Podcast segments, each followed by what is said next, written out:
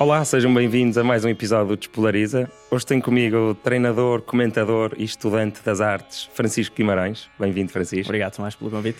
Uh, vai, acho que vai ser uma conversa interessante porque o Francisco é uma pessoa multidimensional.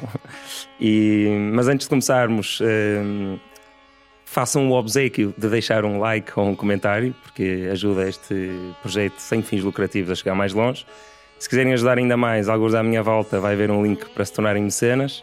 A partir de 3 euros por mês podem ter acesso a conteúdo exclusivo, fazer perguntas aos convidados e, e muito mais. Um, e por hoje de marketing está tudo, vamos aqui avançar para a conversa. Então, Francisco, como é que estás hoje? Olha, estou impecável, pá. Gosto sempre de vir aqui ao Porto e estas zonas. E, portanto, é sempre maravilha. Venho de comboio, assim, tranquilo, viajar, a pensar, a ler, a escrever qualquer coisa, a não fazer nada, estar em silêncio, a dormir, enfim. Hoje está um dia lindo, ainda por cima. cima está incrível, portanto, é sempre uhum. bom fazer esta, esta linha toda. Olha, vamos arrancar aqui com, com a tua infância, que é como eu gosto.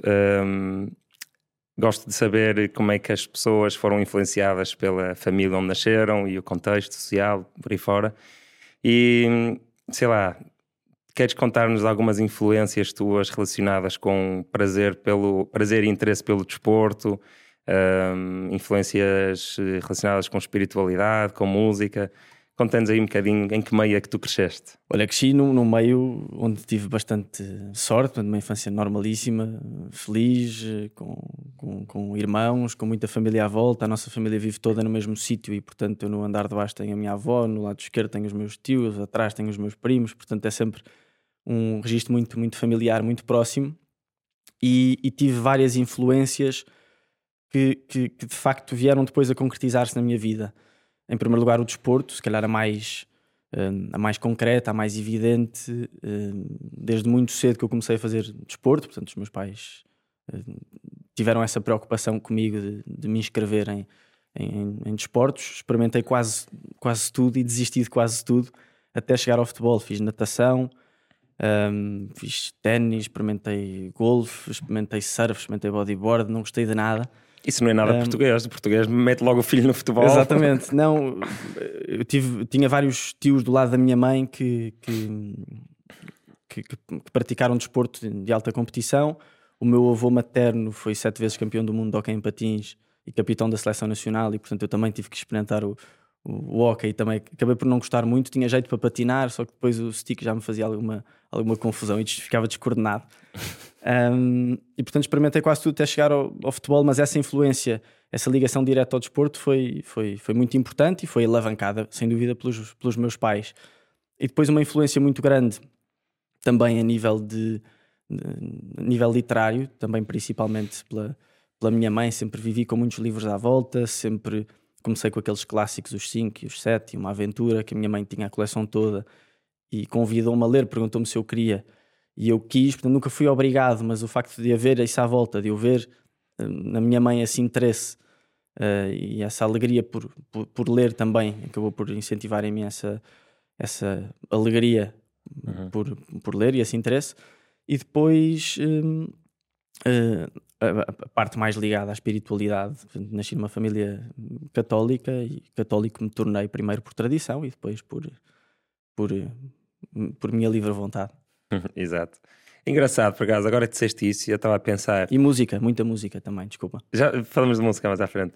O, agora que disseste isso, estava a pensar, quando uma pessoa faz a profissão de fé ou o carisma, teoricamente já estás a, a decidir por ti, não é? Não sim, é um desses é... momentos em que, ok, é, quando é, sim, te dizem quando eres confirmação, pequenino, sim, Exato. por isso é que chama confirmação. Mas na carisma. prática, acho que o que acontece é que só aos 20 e tal ou aos 30 é que, sei lá, eu, olhando à minha sim, volta. ainda fazemos tipo... muito novos, não é? Eu acho sim. que, não sei se é demasiado novo, acho, acho que é bom. Bem, primeiro é bom termos os nossos pais à partida nos primeiros anos da nossa vida a tomarem decisões por nós e portanto eu felizmente tive pais que me deram imensa liberdade mas que ao mesmo tempo fizeram aquilo que achavam que era melhor para mim em determinadas circunstâncias da minha vida. Senão, sei lá, se, se, o facto de ir à escola, por exemplo, é uma obrigação que os meus pais me impuseram e ainda bem que assim foi. Uhum. E outras aconteceram.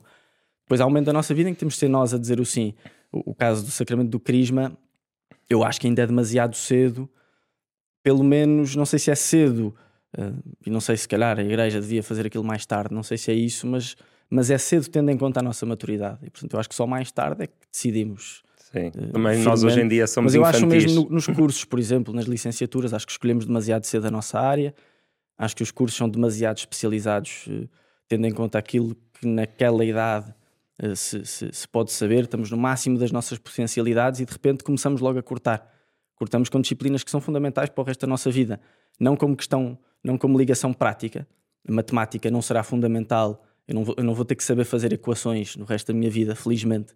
Um, mas, mas o raciocínio matemático, essa ligação de olhar, essa eh, intenção de olhar para os números como, como qualquer coisa que poderá ser útil à nossa vida, é fundamental. E, portanto, uma pessoa que escolhe humanidades no décimo ano está à partida a abdicar de uma coisa que será fundamental na vida dela. E, portanto, eu acho que há várias etapas da nossa vida em que nos são tiradas demasiadas coisas demasiado cedo. Uhum. Sim, e a solução para muita gente, que foi o meu caso, acaba por ser eh, ir experimentando depois de acabar o curso, ou seja, depois desse caminho todo de afunilamento. Sim. Eu fui afunilando, afunilando, afunilando, até que estava em bionanotecnologia, especificamente sobre as proteínas do poro nuclear das células eucarióticas e só depois de esgotar é que comecei a experimentar outras Mas que é coisas. importante, sim, sim. É evidente, não é? A pessoa para saber fazer determinada profissão tem que saber especificamente, uhum. não é? Olhamos para a medicina, se calhar, como maior exemplo disso já. O médico de medicina geral hoje em dia está, está mais em extinção porque cada vez os médicos sabem. Temos uhum. médicos hoje em dia do osso do dedo mindinho e, portanto, claro que essa especialização é, é importante, desde que não nos faça deixar de olhar para o todo Uhum. E às vezes isso acontece numa cultura mais contemporânea. Então vamos para a tua história. Tu, que é que tu tens 25 anos, não é? 25 e, anos. E fizeste então que curso? Olha, até hoje, lá está, a liberdade que os meus pais me deram. Eu, como entrei no futebol profissional muito cedo, acabei por aos 18 anos não fazer a faculdade. Uhum. Por liberdade e por alguma arrogância da minha parte, de achar que não ia ser preciso. Mais uma vez, não, não por uma questão prática, de achar que tinha que ter um curso um canudo para entrar num determinado trabalho, porque isso não precisava, já estava no futebol profissional. Um, e portanto, aos 18 não entrei na faculdade. Depois eh, já lá está, tinha o tempo todo ocupado com, com, o futebol e com treinos, treinava muitos escalões ao mesmo tempo e portanto tinha o dia todo ocupado. Em que clube é que estavas a treinar? Bem, na altura estava no Estoril Praia e era adjunto da equipa sub-19, adjunto da equipa de sub-23, principal da equipa de sub-11, tinha mais um projeto lá. Enfim, tinha um, conjunto de, de escalões à minha disposição e eu estava em, em, muitos, em muitos deles, em muitos contextos. Mas eras jogador antes? Sim, fui jogador até aos 14, depois aos 15 decidi ser treinador. Tinha esse sonho de ser jogador e depois percebi pela falta de talento e também por um interesse que estava a nascer à volta dos bastidores, uh, porque é que aquela equipa jogava de determinada forma, porque é que o treinador exercia a sua liderança daquela maneira, porque é que o Barcelona do Guardiola naquela altura era uma super equipa o efeito que o futebol tinha nas pessoas, isso começou-me a interessar mais do que o jogo em si jogado. Uhum. E depois percebi que não tinha talento suficiente. E, portanto, houve um convite. Eu comecei a demonstrar muito cedo a minha intenção de ser treinador aos meus treinadores. E um deles, a certa altura, convidou-me, perguntou-me se eu queria ser adjunto dele. E eu aí tomei a minha, a minha primeira grande decisão, se calhar profissional, uhum. bastante, bastante cedo. E só depois é que decidi fazer uma licenciatura. Só entrei na faculdade aos 23 anos. Uhum. Então vamos, vamos continuar aí no Estoril. Uh, foste treinador e depois como, como é que começaste a entrar para, para a televisão e para, para seres comentador okay. de, de, futebol? Sim, fui, fui, treinador muito cedo e, portanto, desde, desde essa idade houve um interesse dos, da, da, imprensa à minha volta, por ser um treinador muito novo, mais novo do país na altura. Não era normal, os miúdos ainda queriam, hoje em dia começa a mudar um bocadinho, mas ainda queriam muito ser jogadores e não treinadores. E, portanto, desde muito cedo que o meu nome começou a ser falado no meio. E depois fui para o 1 de dezembro, que é um clube em Sintra, treinar como principal a equipa sub-19 e adjunto a equipa sénior. Um, depois fui para a Índia, numa experiência de seis meses, também a treinar uma equipa, eu mais um treinador português. Onde?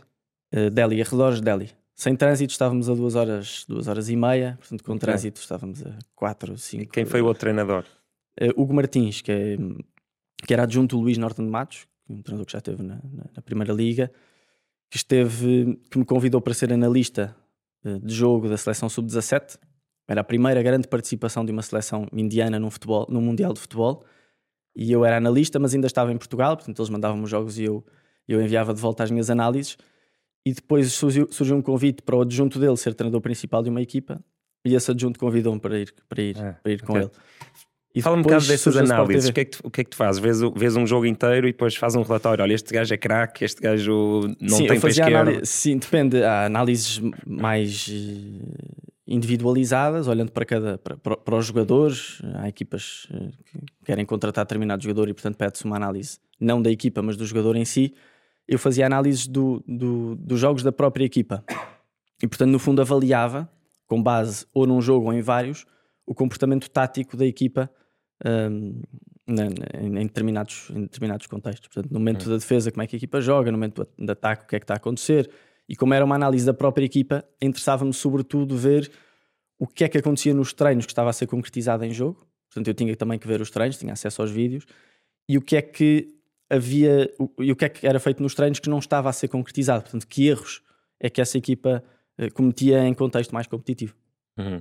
É um mundo isso. É o mundo, é o mundo, é incrível e cada vez mais desenvolvido. E depois, os clubes da, da Premier League, por exemplo, têm quantas pessoas a ver vídeos do clube É com quem vão jogar mas não precisamos ir à Premier League. Nós olhamos hoje em dia para uma equipa técnica de, um- de uma equipa de sub-19 do Braga, por exemplo, e já são 10 numa equipa técnica, um- Incluindo o treinador principal? incluindo o treinador principal. Ah. E estamos a falar de júnior, portanto, num contexto de sub-19, nem todos são profissionais. Uhum. À medida que vão subindo o escalão, é, é muito mais gente ainda. E se calhar 10 estou a pôr, estou a pôr por baixo, mas, mas ou seja, é muita gente envolvida numa equipa só na área do treino. Depois, depois olhamos para, para um conjunto de outras áreas, ainda, ainda põe mais gente. Portanto, o futebol está cada vez mais. Lá está, estamos a falar das- da especialização. Por causa dessa especialização, o futebol não, não, não pode ser imune a isso e, portanto, tem que ter cada vez mais gente. hum, interligando a área mais académica e a área mais eh, empírica, pessoas que estiveram mais ligadas a essa a uma experiência profissional, juntando esses dois, eh, ter gente que consiga fazer um bocadinho tudo, desde a análise de jogo, análise do adversário, análise de jogadores que, que possam vir a ser contratados, eh, os parâmetros físicos do treino, os parâmetros táticos, o treinador de guarda-redes, enfim, é um, é um mundo, o treino hoje em dia é um, é um mundo. Se alimentasses uma inteligência artificial com milhares de vídeos e milhares de relatórios associados a cada vídeo, ou milhões, ele conseguiria se calhar fazer eh, esse trabalho. Acho muito difícil, acho muito complicado, porque há um, há um lado muito humano e imprevisível do jogo que eu acho que nenhum robô consegue, consegue descortinar. Eh, o jogador, por melhor que seja, nós podemos avaliar um jogador só do ponto de vista técnico-tático, e o jogador, por melhor que seja, por mais que corresponda a todos os parâmetros que uma equipa quer para aquele jogador, há sempre um fator eh, emocional, imprevisível, que pode depender de cada dia, pode depender da hora, pode depender de uma coisa que ele viveu ah, na infância, que é muito difícil eh, um- uma inteligência artifi- artificial de descortinar. E o mesmo se passa numa equipa, como é um jogo coletivo, hum, essa influência emocional num jogador apenas pode tornar a equipa menos competente ou mais competente. Não vamos falar Portanto- de Ronaldo já, falamos mais à Exato. Por exemplo, brincar, Por exemplo. brincar. mas é um Amo-te. Ronaldo, amo-te. És desses ainda. É? És desses ainda. Não, eu gosto muito de Ronaldo. Eu também, mas há Sim. gente que está com uma certa cegueira. Sim. Não, mas então, já agora vou-te perguntar. hum, há pessoas, eu não senti muito isso, mas há pessoas que acham que ele ir para este clube da Arábia Saudita foi uma espécie de, de derrota. Mas ele, de certa. E, e, ok, se comparares com o que aconteceu ao Messi uns meses antes, realmente contrasta. Tem e- dois anos de diferença. de Sim, sim, diferença. sim. E são dois jogadores diferentes. portanto. Sim, sim, mas pronto, percebo que contrastando este momento da carreira dos dois, Sim, ok. sim, sim. Mas eu sempre soube que um dia o Ronaldo ou ia para o LA Galaxy, ou ia para o Sporting, ou ia para um, um clube desses. Não fiquei propriamente surpreendido. Eu também não, ou seja, acho que o, o fim de carreira do Cristiano, eu acho que já podemos começar a falar em fim de carreira, porque enfim, não vai durar muito mais tempo e porque já assumiu desportivamente que é um fim de carreira com esta decisão. É um fim de carreira normal em qualquer jogador de futebol, ou seja, é normal percorrer um percurso alternativo, tendo em conta que já não se é o mesmo jogador e, portanto, os melhores clubes do mundo já não, já não querem jogadores que não têm o mesmo rendimento. E, portanto, isso é normal. Qualquer. O Ibrahimovic também acabou não sei aonde. Enfim, olhamos para o conjunto de grandes jogadores da história do futebol mundial e quase todos acabaram em percursos alternativos. Nos Estados Unidos, na China, na Arábia Saudita, o que for. É, portanto, não é uma derrota desse ponto de vista. Acho que é uma derrota tendo em conta aquilo que ele fez e aquilo que ele disse. Fez nas entrevistas, uh, fez nos treinos e na seleção nacional. Enfim, isso confesso que acho um bocado triste, Ah, mas não apaga, sim, não Hum. apaga o que ele fez como, como jogador e como atleta, aquilo que nos ensinou e aquilo que deu a, a- a Portugal. Agora, a opção profissional acho mais do que legítima. Tenho pena, mas acho mais do que legítima. Uhum. Achaste que ele poderia ir, ao- ir para o Sporting? Alguma vez? Olha, acho que ele poderia querer, mas é assim, de certeza que havia clubes de patamar intermédio que o queriam. Tenho quase a certeza que isso aconteceu. Agora, o Ronaldo, das duas, uma, ou, ou- escolhia um percurso alternativo que lhe desse estofo, mais estofo financeiro ainda e onde ele pudesse ser a figura principal, ou então eu acho que ele não queria, pela ambição que ainda tem, ir para uma equipa de, de- de- de média dimensão. E o Sporting, Uhum. quer queiramos, quer não, é uma equipa de média dimensão. E a ambição de Cristiano Ronaldo é, é outra. Ele gosta de ser o protagonista, gosta de fazer história e, portanto, nesse sentido, até faz mais sentido, passa a repetição, ir para, uma, para um contexto como a Arábia Saudita. Uh, apesar de eu achar que ele poderia, se calhar, assumir que não está na sua melhor fase de, de carreira, que está em fim de carreira, e ir para um clube de patamar intermédio e continuar na, na Europa. Mas pronto, foi uma opção uh, puramente uh, uh, financeira, digamos assim. Uhum. E nem depois da Arábia Saudita, já com 40, achas que nem aí poderia, poderá ir para o Sporting? Eu acho que não, até porque eu acho que não é muito inteligente por parte de. Uma coisa é o Ronaldo querer e, e- e perceber que está numa posição diferente da vida, numa, numa fase diferente da vida e, e dizer: bem, eu se calhar vou ter que me render e vou ter que ir para um, para um clube de média dimensão. Outra coisa é se faz sentido esses clubes o quererem. E tendo em conta o, o- o ego de, de- de Ronaldo, tendo em conta a sua ambição, eu, se fosse presidente do Sporting ou se fosse o Ruben Amorim, não queria o Cristiano Ronaldo nem dado, tendo em conta estas circunstâncias de, de carreira, porque eu acho que a- ter, ter Ronaldo nesta fase, né, numa equipa que está estável, num clube que está estável, por mais que fizesse melhorar e aumentar eh, a marca e, e que desse muito, muito, muita contribuição desse ponto de vista à marca Sporting, Ou até marcar golos de cabeça e fazer passes. Mas acho que em termos de jogo não era um jogador importante, antes pelo contrário. Acho que poderia estragar uma certa harmonia, como fazia na seleção. Sejamos muito sinceros. Vou dizer uma frase que pode ser polémica. O Ronaldo, há dois anos que na seleção nacional, não é um jogador útil. Antes pelo contrário. Tem, tem tapado os jogadores que são fundamentais, como o Bernardo Silva, como o Bruno Fernandes, como o Félix. E portanto percebo que Ruben Amorim ou Varandas não quisessem Cristiano Ronaldo, por mais que fosse importante para a marca Sporting, como está agora a, ser para o, para o Al Nassr, não é? Só o número de seguidores do Instagram subiu de forma absurda, é, é quase ridículo. Sim, ok, olha, distraímos com o Ronaldo, mas já ficou falado. Está resolvido. Amo-te. Ronaldo, mais uma vez. Mas tenho grande admiração por eles, É. sem dúvida. Hum, eu não o amo, não conheço, mas, mas sou grande fã. E, mas distraímos, estávamos a falar de inteligência artificial e, e- onde é que já fomos? Exato. Mas, ok, jogador a jogador não, mas eu estava a imaginar que é possível uma inteligência artificial ver um vídeo que tu demorarias eh, duas horas a ver, ele vê em fast forward e consegue pelo menos dizer: olha, a equipa quando está a atacar. eh, fecha atrás e abre as alas e quando está a defender esse tipo de dinâmicas eu acho que com uma inteligência artificial conseguiria não? Ou seja, obviamente que hoje em dia já há muita inteligência ar- artificial na, na análise, desde a quantidade de padrões que a equipa faz em jogo, desde a quantidade de passes entre este e aquele jogador, em que zona do campo. Isso já facilita imenso a análise do, do, do observador, propriamente dita. Agora, há sempre uma experiência hum, que, que, que, que, é- que tem a ver com, com cada equipa, com cada pessoa, que eu acho que é que é muito difícil de torná-la puramente artificial. Agora, já há uma quantidade de, de- de dados eh, físicos, técnicos, táticos eh, recolhidos por- pelas melhores equipas do mundo. Isso é, é inegável. São uma grande contribuição. então estávamos na Índia estiveste lá seis meses Estive lá seis meses e, e voltei desempregado, ou seja, entre aspas, porque era a primeira vez que eu não tinha um clube para, para, para ir treinar.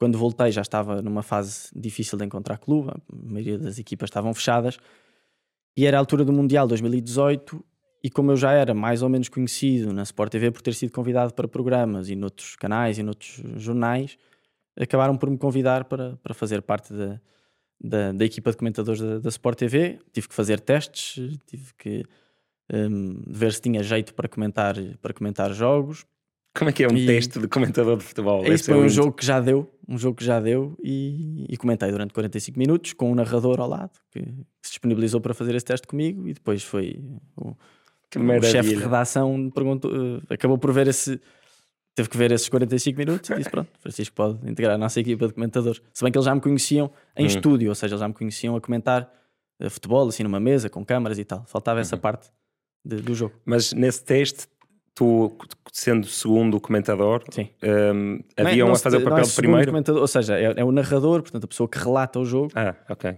Um, e depois o comentador, que é o, o responsável por fazer uma análise mais, uh, mais qualitativa, mais tática, mais especializada, mais técnica. Uhum, Sim, com estatísticas, aquilo que Sim, estávamos a falar há exatamente. bocado.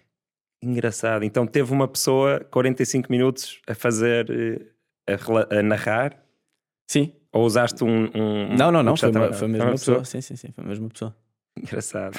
Até para, perceber qual era o meu tipo de interação com ele, porque o co- comentário de jogo faz também de uma relação entre a pessoa que está a narrar e a pessoa que está a comentar. Uhum. E era preciso perceber uh, se eu tinha alguma sensibilidade para os, para os silêncios, para, para falar com ele, enfim. Quando interromper, quando Exatamente, quando quando- deixaste ser interrompido. Uhum. Desculpa. Francisco, agora remate. Não é? Tipo, Exatamente. às vezes é um perceber que não posso falar quando está uma jogada a terminar, enfim, esse conjunto Uhum. de coisas que é preciso estar uma pessoa ao lado para perceber. Quem já viu muito futebol, acho que já deve ter um bocadinho essa Sim, sim, sensibilidade. sim. não é? Eu, eh, não, não, foi-me bastante natural. Foi-me bastante natural. E, e levaste, eh, foste preparado para esse teste? Ou seja, com estatísticas dos jogadores que estavam a Fui, eu jogar? acho que era o jogo da Espanha e, portanto, era uma equipa que eu conhecia muito bem. eh, do ponto de vista tático, eu sou mais um comentador que não olha tanto as estatísticas, portanto, não me interessa muito saber o que é que aquele jogador fez há 30 anos, a não ser que seja um facto muito curioso, que eu acho que acrescenta qualquer coisa aos espectadores. Eh, se não, gosto mais de tentar desmistificar o jogo às pessoas, perceber porque é que aquela equipa está a atacar melhor do que a outra, eh, porque é que aquela está a cometer erros, um, o que é que se passa com aquele jogador que não se está a posicionar bem. Enfim, Uhum. há alguns dados estatísticos que são importantes, só que eu acho que às vezes no comentário desportivo acaba por haver um excesso de preocupação eh, com a estatística sobre os golos que, ele- que o jogador marcou em 2019, depois em 2020. Há coisas que não nos interessam mesmo, são números, Os americanos, é o ar. os americanos no beisebol só para, só para mostrar que, que estudámos isso. Mas eu acho que há dados que não são assim tão importantes para, o- para o jogo. Há outros dados estatísticos que são, que são fundamentais. Nós, muitas das vezes, quando avaliamos um jogo de futebol, avaliamos só deste ponto de vista. Esta equipa teve mais posse de bola, arrematou mais e, portanto, jogou melhor. E nem sempre a estatística nos diz, eh, e muitas vezes até, não, não nos diz aquilo que foi, que foi o jogo. E, portanto, é sempre fundamental não só ter uma análise estatística mais profunda, como fazer essa relação entre a análise estatística e o lado mais tático, mais tático do jogo. Muito bem. Vamos fazer aqui uma coisa que eu costumo fazer. Eu costumo fazer uma coisa que é pessoas a atacar ideias que normalmente defendem, Vamos a isso. que é, é para- um bocado para aqui no Despolariza os convidados darem um exemplo de que é possível argumentarem contra coisas que costumam defender. Sim. Mas no teu caso, vamos fazer outra coisa diferente, que é pessoas a atacar a própria profissão. e o que é que- então o que é que te vou desafiar a- a- a fazer? É, não é atacar a tua profissão, como é óbvio, mas eh, gostava de te ouvir a falar sobre a quantidade de horas de televisão que há sobre futebol e o facto do futebol eh, ser muitas vezes mais importante que outras coisas, de interromperem muitas vezes políticos a falar, como aconteceu a ao- velha história de Santana, Santana Lopes, foi Lopes. interrompido com a chegada de Mourinho ao a aeroporto. um aeroporto, nem sequer foi nada, Nada, assim tão zero. importante. E há, outras, há outros casos que não são tão conhecidos. Hum, como é que, como é que tu, a- qual é que achas que é a quantidade certa, digamos assim, e o local certo para se falar de futebol num país que ama tanto futebol? Bem, é, é sempre, ou seja, é sempre, é, sempre preciso perceber que as redações e as televisões e os jornais dependem de pessoas que veem. Eh, dependem, a sua subsistência depende disso e, portanto, obviamente que às pessoas no geral interessa que o futebol seja dado em primeiro lugar, porque de facto é a coisa mais popular, é a coisa que atrai mais gente, etc. Agora, isso não retira a responsabilidade que têm as televisões e os jornais e, portanto, se, se- se as televisões e se os jornais e se os- todos os meios de comunicação social têm uma certa responsabilidade de educar e de mostrar aquilo que é mais importante a uma sociedade, então o futebol está longe de ser isso. O desporto, no geral, está longe de ser isso. Eu digo o futebol porque de certeza que é o meio mais o meio desportivo mais, mais visto, mais falado, mais comentado. E, e apesar de eu achar que, que o desporto deve ter cada vez mais um lugar central na sociedade, uh, deve ser mais praticado, as pessoas devem perceber cada vez mais a sua importância. Isso não significa que seja mais importante do que política sobre o Estado da nação. E nós ainda vemos hoje em dia, em pleno século XXI, eu acho que isto é fruto de uma sociedade que não se quer desenvolver e que não tem as prioridades no sítio certo. Uh, ainda vemos, em pleno século XXI, telejornais, em horário nobre, a primeira notícia que dão uh, é uma notícia se o Benfica ganhou sobre o Porto ganhou. Eu acho que isto é completamente absurdo. Tivemos essa história do Santana Lopes, enfim, tivemos já uma quantidade de episódios Uh, basta ligar a televisão todos os dias. RTP1, futebol. RTP uh, SIC, futebol. TVI, futebol. SIC Notícias, futebol. CNN, futebol. A pessoa já não pode com aquilo, mas nós continuamos a dar porque de facto as pessoas continuam a ver.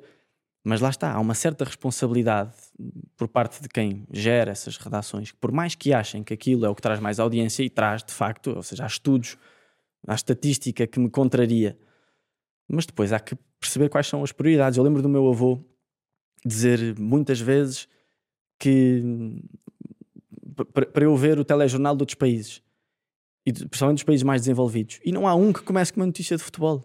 Não há um. O futebol é sempre para o fim, como deveria ser. Eh, e portanto, em Portugal, acho, acho uma. Acho um, vício eh, uhum.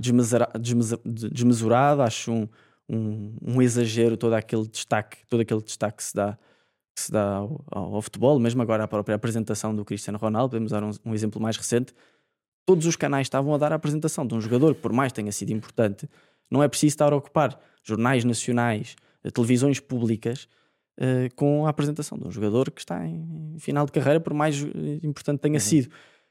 E, portanto, acho, a meu ver, custa Primeiro, é, é, é, um, é um país que só olha para um desporto. Logo aí, a partida está errado, não é? Uma, uma há um monopólio por parte do futebol. Uhum. E depois, em segundo lugar, há, é um monopólio do futebol comparado com questões que são muito mais importantes para a sociedade, o que não retira importância ao futebol. Mas o, o primeiro-ministro é mais importante que, que o treinador X, o, o, comentador que está a comentar naquele momento sobre o orçamento do Estado é muito mais importante do que a chegada de um treinador ao aeroporto. Mas por mais que, que, que as redações saibam disso, há sempre o lado financeiro, o lado mais atrativo da coisa, que é dar aquilo que as pessoas eh, querem ver.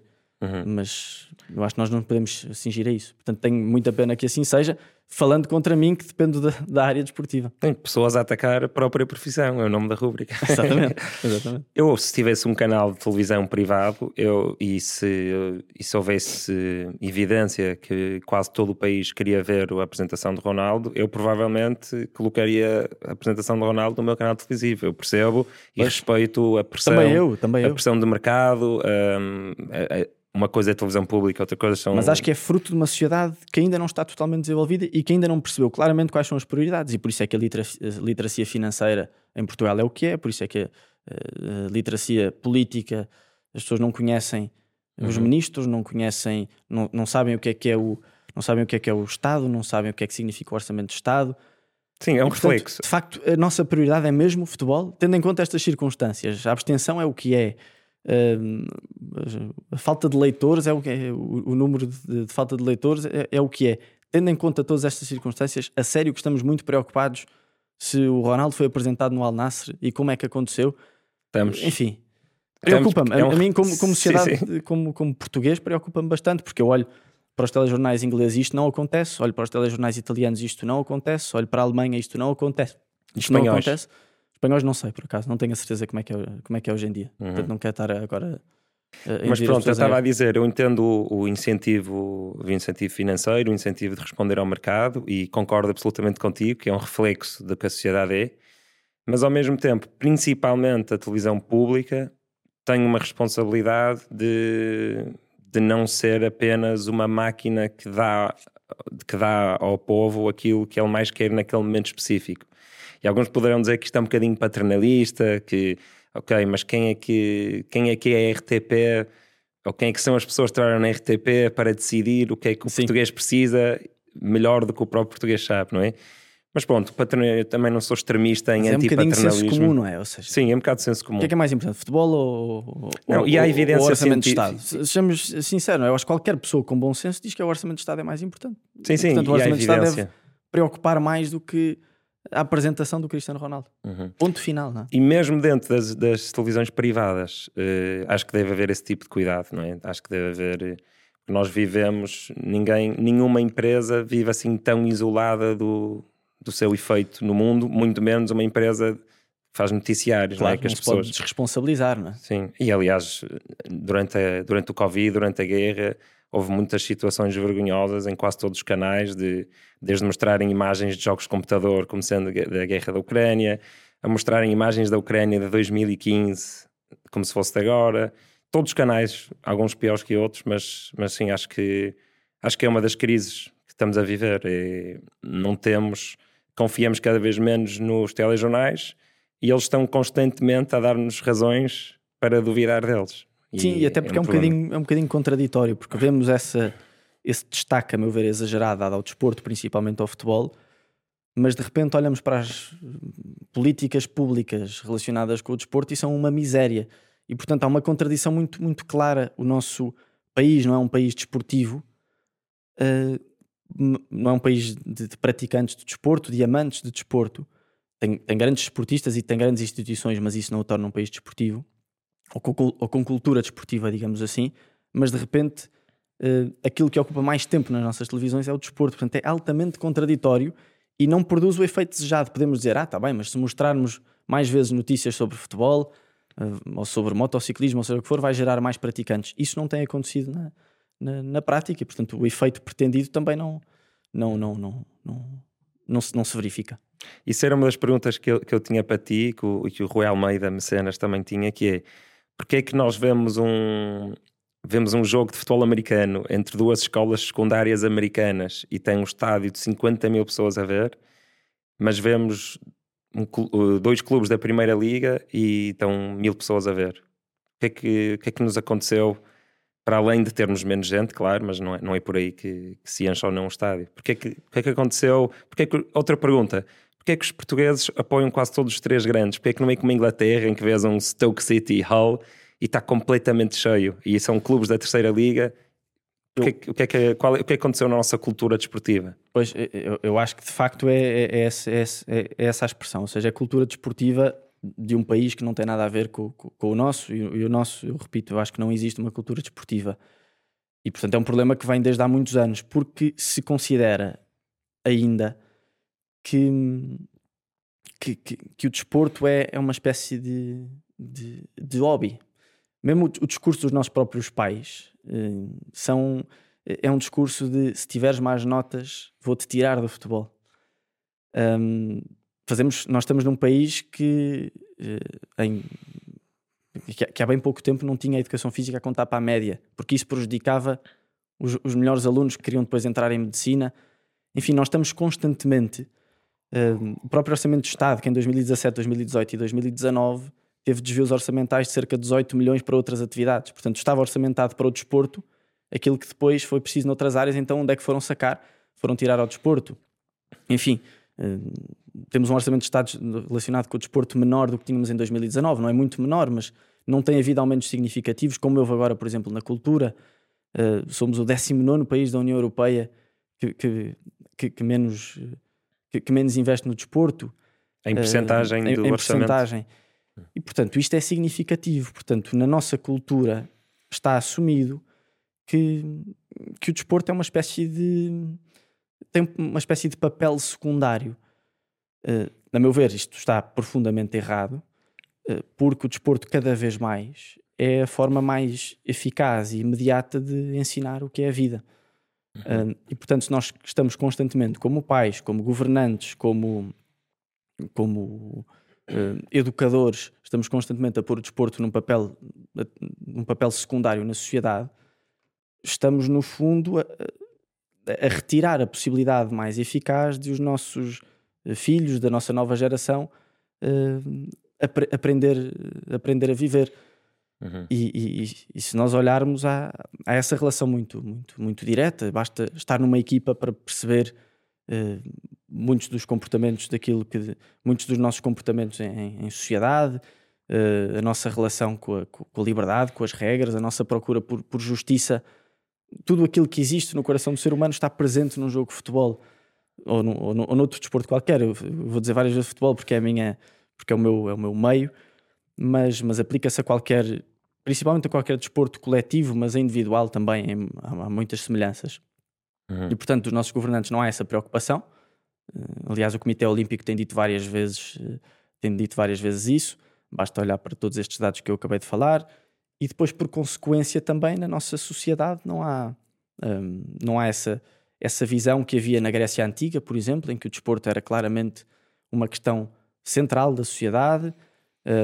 No, no, no, no, no noutros países como os Estados Unidos, como estavas a dizer, em que há um desporto universitário muito mais envolvido que o nosso, e aqui, por exemplo, justiça seja feita ao norte.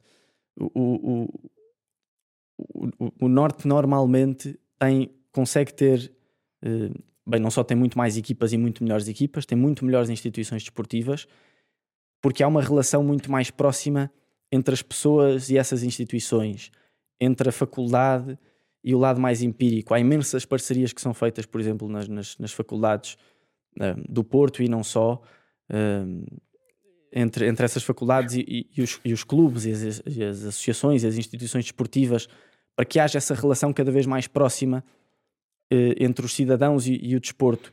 Por exemplo, no Sul isso não acontece tanto, em Lisboa isso não acontece tanto, há um desinvestimento nesse aspecto. Agora, estamos ainda com um desporto muito entregue, a, por um lado, ao associativismo e por outro lado a iniciativa privada. Uhum. E disseste aí uma coisa que acho que é importante explorarmos mais, que é que o desporto ensina-nos lições para a vida. E eu só comecei a pensar mais a sério nisto assim nos últimos cinco anos, porque por causa de conhecer mais pessoas envolvidas no desporto. E realmente, tu num, num balneário, por exemplo, ou jogares rugby ou futebol ou o que for, tu aprendes a sensação de desiludir a tua equipa, a sensação de ser perdoado pela tua equipa, a sensação de alguém da tua equipa te desiludir e depois vires a perdoar ou motivar, a seres liderado, a liderares, é uma, uma, uma porrada de soft skills inacreditável e útil para a vida. E a outra coisa, também é antifrágil. E Sim. nós vivemos com, parece-me a mim, não, é, não tenho dados sobre isso, mas parece-me que vivemos eh, numa altura em que as crianças e adolescentes sinto que são cada vez mais frágeis. Lidar com a rejeição, lidar com a adversidade. Isso, palavras, e, sei lá, não é? Pronto. Lidar com a dor. Sim. E o desporto acho que é uma, uma coisa que, que fazia muito bem a, a, muita gente. E há um filme, eu não tentei googlar aqui rápido, mas não encontrei. Se calhar já viste. Eu vou descobrir o nome e vou pôr na descrição e vou-te mandar também, se não tiveres visto, que é um filme sobre um, um, um treinador de futebol americano que vai parar a uma escola secundária de uma, de uma vila, sim, que a vila, aquilo foi uma vila que nasceu à volta de uma fábrica e a fábrica fechou, entretanto, e fechou há mais ou menos pouco tempo. Então aquela vila meio que se tornou num... as pessoas que andam naquele secundário são pessoas cujos pais estão meio desempregados e meio não é, perdidos, não sabem se vão poder continuar a ver ali ou não, sabes? Tipo um ambiente sim, mesmo sim. pesado. E é um documentário, que é sempre mais, mais forte, digo eu, do que um, um filme, em que tu vês mesmo e testemunhas várias histórias de delinquência ou de quase delinquência, de pessoas perdidas, de pessoas encontrarem-se ali no encontrarem significado e comunidade Sim, o desporto e família. como forma de, de, de, resgate, não é? Sim. Porque de facto tem essas, tem essas valências, valências todas. Olha, aproveitando um assunto que é da atualidade, mas que, que, é muito mais do que isso. O Papa Bento XVI, que morreu há pouquíssimo tempo, tem. Um, os vários papas têm falado muito sobre o desporto, só que eu acho que aquele que foi mais uh, accurate foi talvez o Papa, Papa Bento, em que diz uma frase belíssima que diz que, que, que o desporto ajuda a subordinar o próprio ao todo, ajuda o homem a ganhar domínio sobre si mesmo e assim superando-se o homem torna-se mais livre. Um, porque, e depois ele acaba por dizer eh, porque, porque a liberdade depende de regras. E portanto, tudo aquilo que, que o desporto tem para, para, para nos ensinar uh, é imenso e, não pode, e não, pode ser, não pode ser descartado. Um, e a nossa sociedade tem que, tem que perceber isso não só como forma de, de, de, resgate, como estávamos a falar, e há milhares de exemplos disso. A Academia do Johnson, por exemplo, Sim. Que, que morreu há duas também, semanas, infelizmente. Que era, que era um homem incrível e que usa muito o desporto também para tornar aquela aquele contexto, um contexto mais, mais frutífero, mais, mais, mais livre, mais, mais feliz, mas, mas não só, há outros inúmeros exemplos que, que mostram que, que o desporto é uma forma de, de, saber viver em sociedade, é uma forma de nos saber, de, de, nos mostrar a saber viver em sociedade, a nos relacionarmos com os outros, a saber, ainda por cima contraria muitas coisas que eu acho que o mundo contemporâneo tem, por exemplo, vemos muito obcecados connosco, connosco próprios, há um certo individualismo de até se calhar provocado pela excessiva autoajuda de uh, encontra a tua essência e, e preocupa-te contigo prime em primeiro lugar. O desporto ensina-nos exatamente o contrário. O desporto diz-nos que nós temos que abdicar de nós próprios para a nossa equipa ser melhor. Abdicar não digo na nossa totalidade, mas muitas das vezes é preciso abdicar algumas coisas em nós. O Bernardo Silva, há pouco tempo, jogador de Manchester City, deu uma entrevista ao Record em que diz que, por mais que gostasse fazer gols e assistências e por mais que ele saiba fazer e sabe, sente que na sua equipa há outros jogadores para fazer isso e, portanto, o papel dele é outro. Eh, o desporto tem essa missão de ajudar a encontrar o nosso, eh, o nosso lugar. E depois, eu acho que, como qualquer forma de arte, eu aí coloco o desporto na cultura um, como forma de expressão humana, uh, acaba por não só nos fazer descobrir coisas sobre nós próprios, não só ajudar a, a viver em sociedade, como também um, a, a, olhar para aquilo que eu acho que é uh, a função da, da, a arte não tem propriamente função, mas que é a missão da arte, digamos assim, e, e da grande cultura, da grande literatura, da grande poesia, da, da, da, grande pintura, que é a busca do infinito, a busca do bem com B grande, a busca da beleza com B grande, a busca da justiça. O desporto tem isso e, portanto, eu acho que é uma das formas mais dignas e mais nobres de, de, de cultura e de aprender todas essas, um, todos esses, esses valores, digamos assim. Uhum. Falaste de individualismo e eu tenho reparado nisso na música, que parece que antigamente havia mais bandas e agora há mais artistas. E... Sentes isso? Por acaso nunca pensei sobre isso, mas, mas é possível, é possível. Sim, eu, eu, eu quando, sei lá, eu nos anos 90, em primeira metade, não, anos 2000 também, hum, havia bandas a aparecer, bandas de garagem e assim, e hoje em dia, se calhar eu também não estou tão atento, mas não sou a única pessoa a achar isto e já li, uma, já li um artigo no Pitchfork hum mais ou menos neste sentido, que parece que há menos bandas e mais artistas individuais. E claro que isso pode ter a ver com a tecnologia, não é? Eu, eu com este portátil consigo fazer música em que parece que sou 10 pessoas e antigamente sim, não conseguia. Sim, sim. É Mas fiquei a pensar, será que a cultura do individualismo está a fazer com que exista mais, cada vez mais interesse em desporto individual e menos em coletivo? Nunca, nunca pensei sobre isso, mas uh, bem, claro que há fenómenos que, que, vão, que vão fenómenos externos que depois influenciam, sei lá, o facto de haver um Miguel Oliveira, por exemplo, vai fazer com que mais gente vá experimentar o motociclismo. Sim, há muitas variáveis, uh, mas exemplo, isso, isso, é, isso é positivo. Agora não sei se o individualismo traz mais gente para desporto, para desportos individuais. Uhum. Não sei, não, não, não se alguém, faço... se alguém quiser tiver a ouvir e, e, e, quiser fazer uma tese de doutoramento na área de desporto, para investigar pois este, é este ótima, fenómeno? uma ótima pergunta. Eu acho o desporto coletivo mais, mais completo. Depois o desporto individual tem outras, tem, outras, tem outras valências. Agora, o desporto como um todo, esse sim é, é, é uhum. é fundamental. E olhamos para grandes uh, autores. Há bocado estamos a falar da relação entre o desporto e a arte, por exemplo.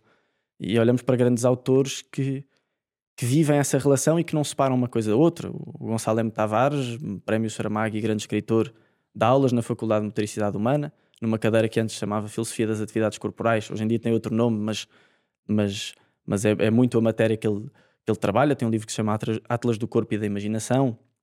Dom uhum. João I, rei, que escrevia muito bem, escreveu o primeiro tratado, penso que da Europa, sobre equitação.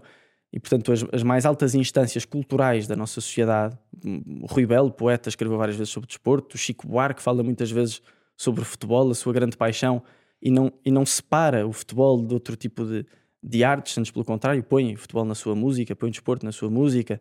Eduardo um, Galeano também. O Eduardo Galeano, por exemplo, tem textos incríveis. A monarquia inglesa sempre esteve muito ligada à equitação e, e sei lá, Portanto, assim, se, algumas monarquias se, têm se, ligações. Se os maiores intelectuais uh, o fazem, eu acho que também é importante seguir uh, esse lado. O, o, o um, agora estou-me a esquecer do, do, do poeta que tem, que tem um verso que, que tem uma, uma estrofe que diz desporto e pedagogia, se os juntassem como irmãos, esse conjunto daria verdadeiros cidadãos. Hitler. Uh... Tá, né?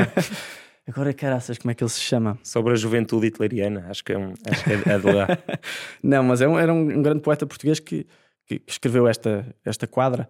É um poema inteiro sobre o desporto, mas este eu acho que exemplifica bem Se aquilo. te lembrares que... depois, a Sim, tempo da edição do episódio, eu ponho também aqui Boa, nas maravilha, referências. maravilha. Eh, temos aqui mais uma pergunta de um mecenas, do Sacha Fonseca, que é eh, qual é que é o estado da corrupção no futebol em Portugal e achas que é melhor ou pior do que outros países e o que é que se pode fazer sobre isso? Bem, fazer muita coisa. Em primeiro lugar, hum, começa.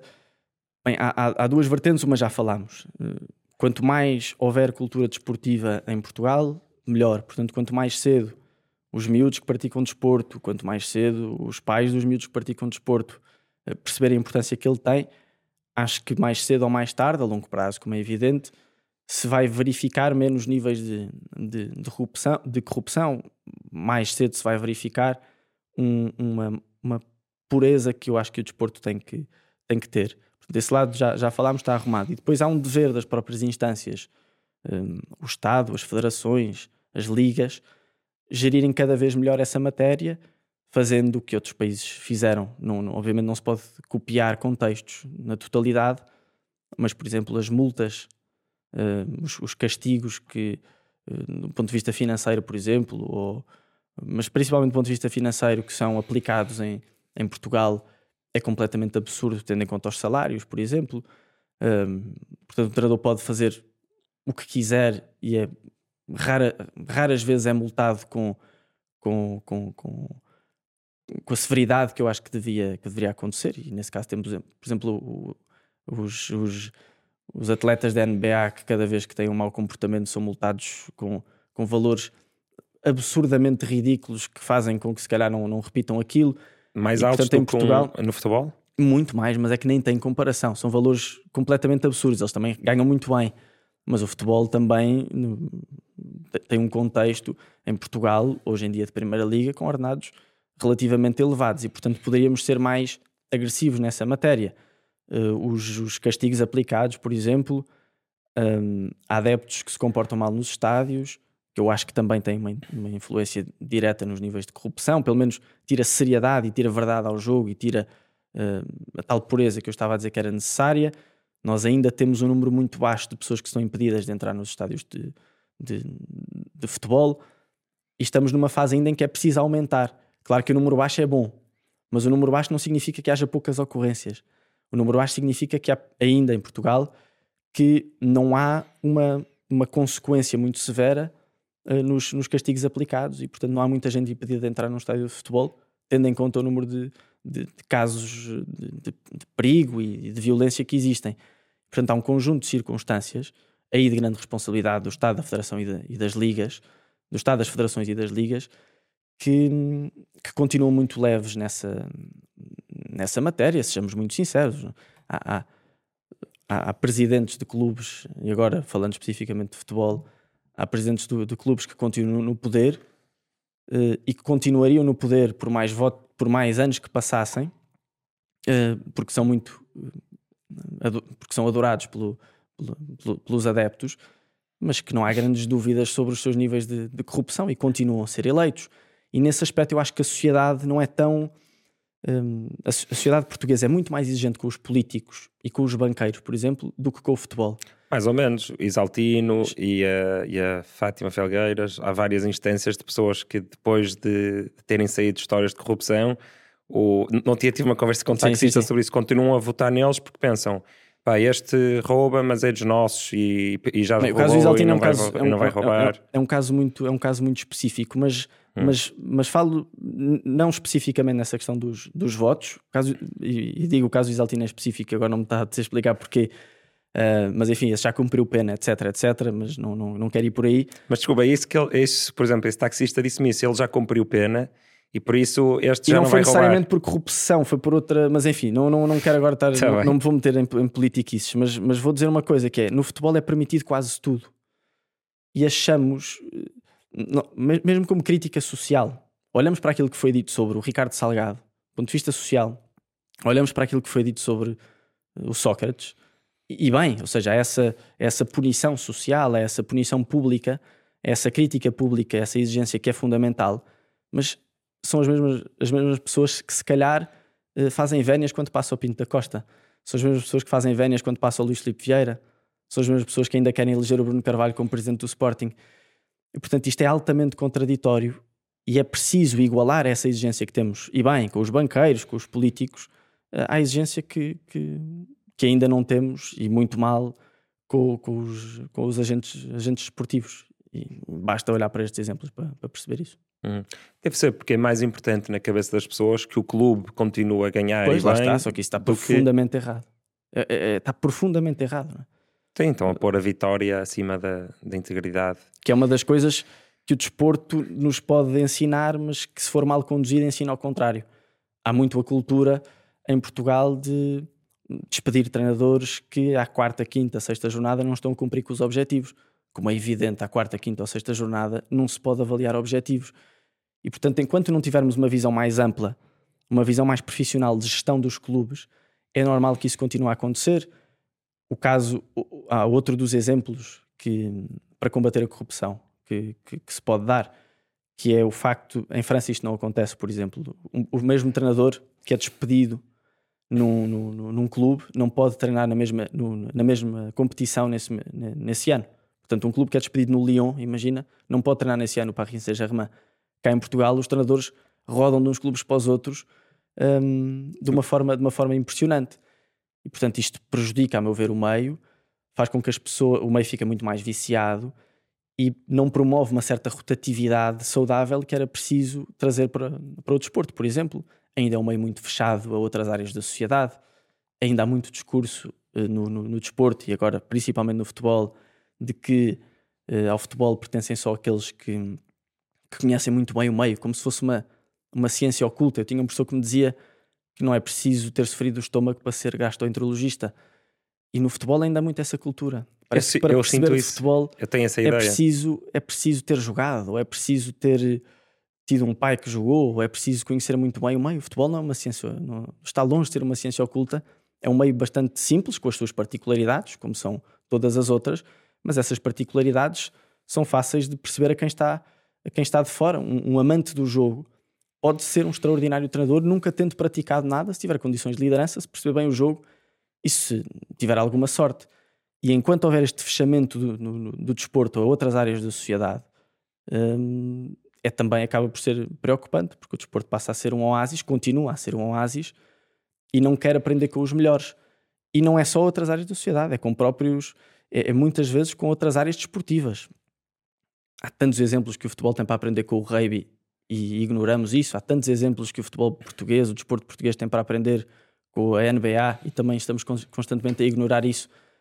E portanto, quanto mais abertos formos, quanto mais uh, alargarmos esse nosso olhar a outras áreas, a outras pessoas, quanto mais diversidade uh, houver, uh, melhor. E está provado que a diversidade funciona, em todos os estudos que podemos ter acesso à diversidade nas equipas funciona e no desporto continuamos muito, muito fechados. E a corrupção também aparece por causa disso. E achas que a corrupção é pior em Portugal do que em Espanha, por exemplo? Olha, não sei, não sei responder. Ou Itália? Não... não sei responder, mas sei que quando há corrupção em Itália, um clube vai parar a segunda divisão. Uh, sei que quando há. Uh... O Boa Vista não foi para a segunda divisão. O que é que o Boa Vista a certa altura foi para a segunda divisão? Uh, não me lembro por causa disso, mas depois vol... não me lembro, mas depois voltou. E, pois já não sei não se, voltou, se voltou por mérito por ter ganho a segunda pois, liga. Não tenho, não, tenho, não tenho a certeza. Mas há muitos casos ainda que. Bem, o, hum. o, que aconteceu no caso Apito Dourado, por exemplo, eh, que é se calhar o caso mais, mais evidente nos últimos anos, se acontecesse noutro país, Inglaterra, uh, Itália, se quisermos dar esse exemplo, tenho a certeza que esses clubes iam parar à segunda divisão. Uh, e em Portugal, lá está, há um certo, há um certo número de pessoas intocáveis. O Benfica, então. Que pelo, que pelo seu mérito e pela sua inteligência, pela sua capacidade e por aquilo que conquistaram, serão sempre pessoas intocáveis. Aquele discurso que nós vimos com o Luís Filipe Vieira, que só iria ser preso quando saísse do Benfica. Esta cultura é muito visível em Portugal e, a meu ver, é completamente absurda. E, portanto, não sei se é maior em Itália ou se é maior em Portugal. Sei que as medidas tomadas e a condenação social, a condenação pública, é muito maior nos países mais civilizados uh, do, que, do que em Portugal, o que é, o que é uma pena. Sim, e sejamos sinceros, o, o, quem beneficia mais disso tudo é o Benfica, porque o Benfica é metade de Portugal, mais ou menos, não é? Metade do nosso país é benfiquista. Sim. Houve até um artigo que saiu há pouco tempo, há pouco tempo não, nos últimos, estou a ficar velho. Houve um artigo que saiu nos últimos quatro anos, país, uh, sobre o benfiquistão, não é? Foi, não sei se saiu na New York Times ou numa, numa, numa publicação inglesa, tu leste? Mas é sobre. Pá, não é, pelo, não é porque o Benfica é mais podre que os outros clubes, é porque dentro da poderidão existe um clube que metade de todos os políticos e metade de, todo o país é desse clube, então que realmente tem muita influência e é, e é totalmente intocável. Sim, nós temos um primeiro-ministro em funções e um presidente da Câmara em funções numa lista de honra, de uma comissão de honra das eleições para um clube de futebol.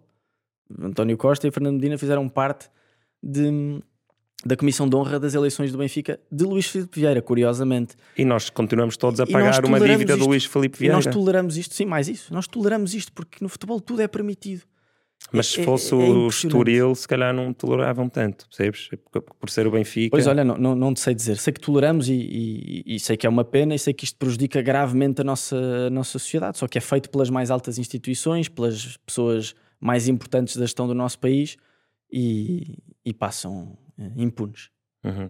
Mas eu concordo contigo, acho que acho, eu sou fã das coisas se resolverem do, do micro para o macro e acho que tudo começa com uma cultura desportiva de respeito e integridade que nasce aos 10 anos. Só que isso, lá está, só que isso é a longo prazo. Sim, sim. Depois há medidas mais imediatas que, são, que é necessário uh, serem, serem tomadas que, que, não são, que não são. E aí depende dos governantes, ponto, única e exclusivamente. Uhum. Pois, mas eh, temos que em algum momento começar a pensar a longo prazo, não é? Claro, é fundamental. e uma coisa não impede a outra. Exatamente. Uma, uma coisa não impede a outra. outra, claro que sim. Mas eu, eu, por acaso, nessas coisas sou mais fé do, do, longo prazo, mas claro que dá para fazer eh, tudo em simultâneo. Começando por penalizar eh, essas coisas. Falar claro. em corrupção, tu és embaixador para a integridade no desporto. Exatamente. Um, explica quem é que te nomeou isso e sim, és é uma... o único em Portugal? Não, somos vários. É Rosa ah. Mota, o Miguel Oliveira, uh, não sei se portugueses. Luís Filipe Vieira. Elma Monteiro. Mais uma provocação da tua parte, não vou responder. Um, a Telma Monteiro. Bem, em Portugal não sei se são estes ou se é mais, mais um ou outro. Um, depois são vários, várias pessoas estrangeiras também. É uma organização que se chama Sport Integrity Global Alliance, SIGA, uh, que é uh, presidida por um, por, um, por um português que se chama Emanuel Medeiros e que, no fundo, em cooperação com entidades uh, desportivas, com federações, com, com, o Estado, até em parceria com, comitê, com os comitês olímpicos, etc., tenta promover um, a integridade através de variedíssimas ações, seja um, palestras, conferências, um, artigos de jornal, seja informações nos próprios clubes e nas instituições, etc. E, portanto, a minha função também nessa, na, na SIGA, um, fazer, fazer parte dessa, dessa equipa e quando me chamam lá, lá vou eu falar um bocadinho sobre a importância da, da integridade no desporto. Boa. E como é que se introduz a integridade no desporto? Imagina que está, está a ouvir isto um treinador de, de miúdos de 10 anos de um clube de futebol. O que é que ele pode fazer para promover a integridade no, no seu plantel? Boa pergunta. Um, eu, eu, acho que percebendo a importância que o desporto tem, voltando àqueles temas todos que já, que já falamos, automaticamente se percebe que, que o homem, neste caso o atleta, só se, só se pode uh, só se pode dar -se, só se pode dar inteiro. Uh, a integridade vem dessa palavra, não é? Vem, vem uma, uma, capacidade de nós abrangermos, abrangermos o todo.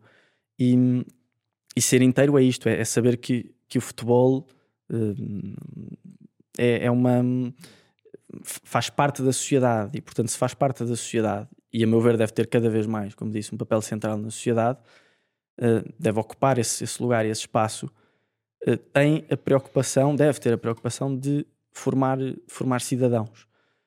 E portanto, se há essa preocupação direta, se um treinador percebe que tem essa função, além de desenvolver os jogadores tecnicamente, dotar os jogadores de capacidades técnicas e táticas para enfrentar um jogo e um adversário, além disso, está a dotar os jogadores de de, de capacidades uh, sociais, uh, cognitivas, uh, etc., automaticamente a integridade está-se a promover aí. Está-se a formar um indivíduo, um indivíduo como, como um todo, percebendo que o futebol apesar de não ser uma coisa moralista, o desporto, apesar de não ser uma coisa moralista, uh, tem moral em si mesma.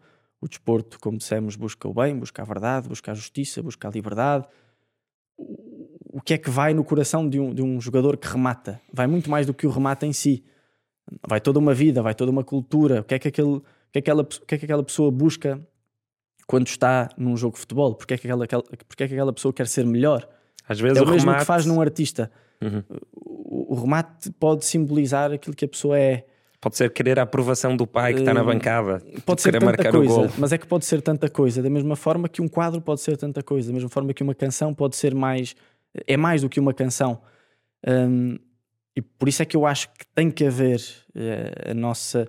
Um, por parte dos agentes esportivos, essa, essa percepção de que quando estamos a lidar com atletas, estamos a lidar com pessoas que não estão arredadas da sociedade e, portanto, os atletas devem, têm, uma, têm uma, uma preocupação moral, têm uma preocupação política, têm uma família e o desporto é mais uma das áreas, é mais um dos ramos da sua formação como, como indivíduos e não é uma coisa à parte. E, portanto, a integridade faz dessa relação entre o desporto e as outras áreas de, da vida e, e do saber.